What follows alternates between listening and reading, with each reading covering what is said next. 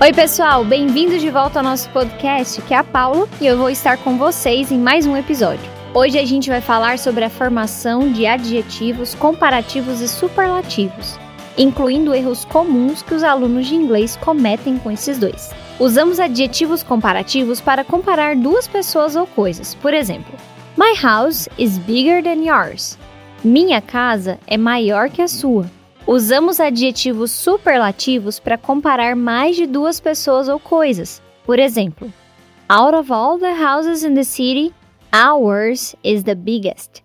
De todas as casas da cidade, a nossa é a maior. Formar comparativos e superlativos pode parecer complicado no começo, mas só depende do número de sílabas do adjetivo original. Por isso, a gente vai estudar algumas das regras com bastante atenção. Regra número 1. Adjetivos com uma sílaba formam um comparativo adicionando er e o superlativo adicionando est. Olha só alguns exemplos. O adjetivo fast, que significa rápido, então, se eu vou dizer que algo é mais rápido que outra, é um comparativo. Então, eu coloco er no final. E fast fica faster. E se quero usar o superlativo e dizer que é o mais rápido, eu coloco est no final e o fast vira fastest.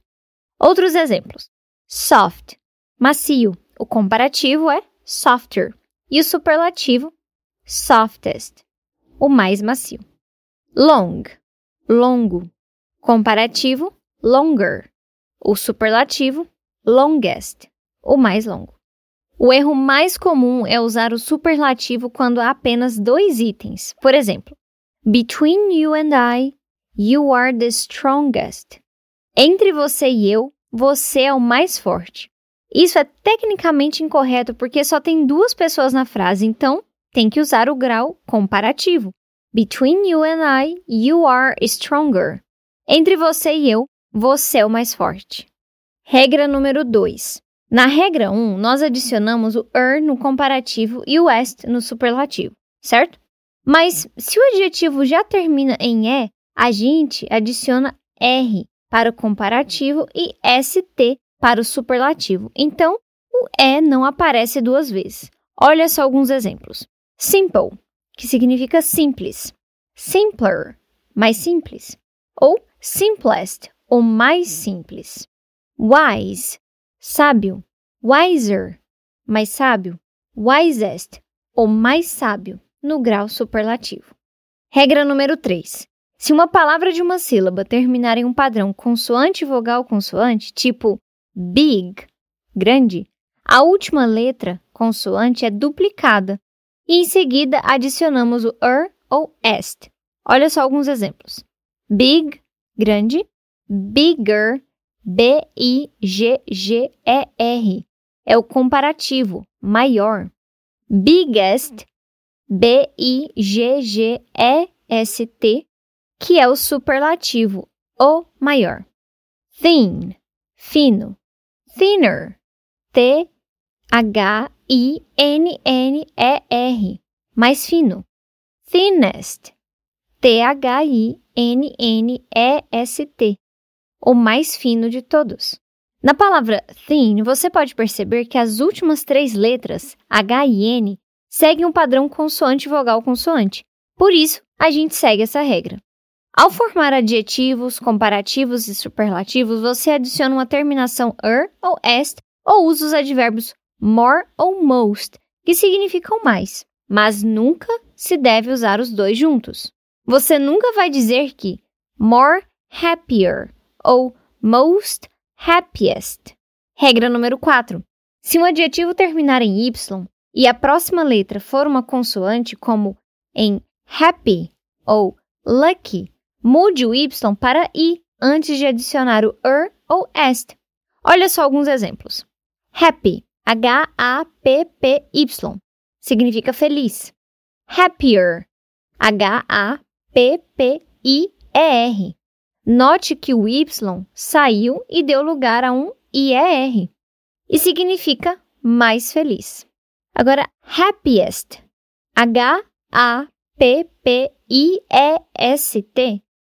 De novo, sai o Y e colocamos o I-E-S-T ou IEST, o mais feliz de todos. Busy, B-U-S-Y, significa ocupado. Busier, B-U-S-I-E-R, mais ocupado. E busiest, B-U-S-I-E-S-T, o mais ocupado. Advérbios que terminam em li, ly, não devem ser alterados para adicionar er ou est. Em vez disso, a gente usa more e most, que significam mais. Não dizemos He ran quicklier than the dog. Ele correu mais rapidamente que o cachorro. Em vez disso, a gente diz He ran more quickly than the dog. Ele correu mais rápido que o cachorro. Regra número 5. Como regra geral, quando um adjetivo tem duas ou mais sílabas, o comparativo é formado pelo uso dos advérbios more, mais, ou less, menos. E o superlativo é formado pelo uso dos advérbios most, ou mais, ou least, menos, ou o menos. Olha só alguns exemplos. Duas sílabas. Boring, tedioso, chato. More boring or less boring, mais tedioso ou menos tedioso. Most boring or least boring, o mais tedioso, o menos tedioso. Três sílabas. Interesting, interessante. More interesting or less interesting, mais ou menos interessante. Most interesting or least interesting, o mais interessante ou o menos interessante. Se um adjetivo tiver três ou mais sílabas e terminam em y, aplicamos a regra 4. Tiramos o y e colocamos IER ou IEST, ear ou yes.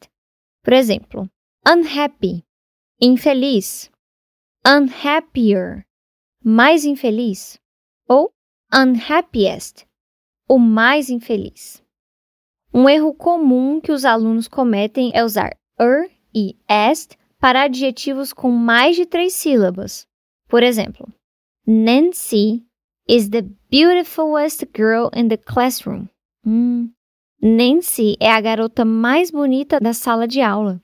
Falar assim é completamente errado. O correto seria dizer apenas most beautiful, mais bonita.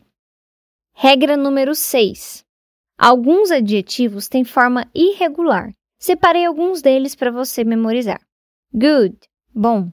Better, melhor. Best, ou melhor. Bad, ruim. Worse, pior. Worst, ou pior. Far, longe. Farther, ou further, mais longe. Farthest, ou furthest, o mais distante de todos. Cuidado para não usar o superlativo com a conjunção then. Usamos o then apenas para os comparativos. Então, por exemplo, seria errado dizer He is a worse player than I. Ele é o pior jogador de todos do que eu. Viu como não faz sentido? Em vez disso, a gente usa worse apenas. Aí a frase fica: He's a worse player than I. Ele é um jogador pior do que eu. O episódio de hoje fica por aqui. Espero que você tenha gostado e tenha aprendido algo novo. Se quiser saber mais sobre comparativos e superlativos em inglês e suas regras de uso, acesse o nosso site www.englishcentral.com ou baixe o app English Central.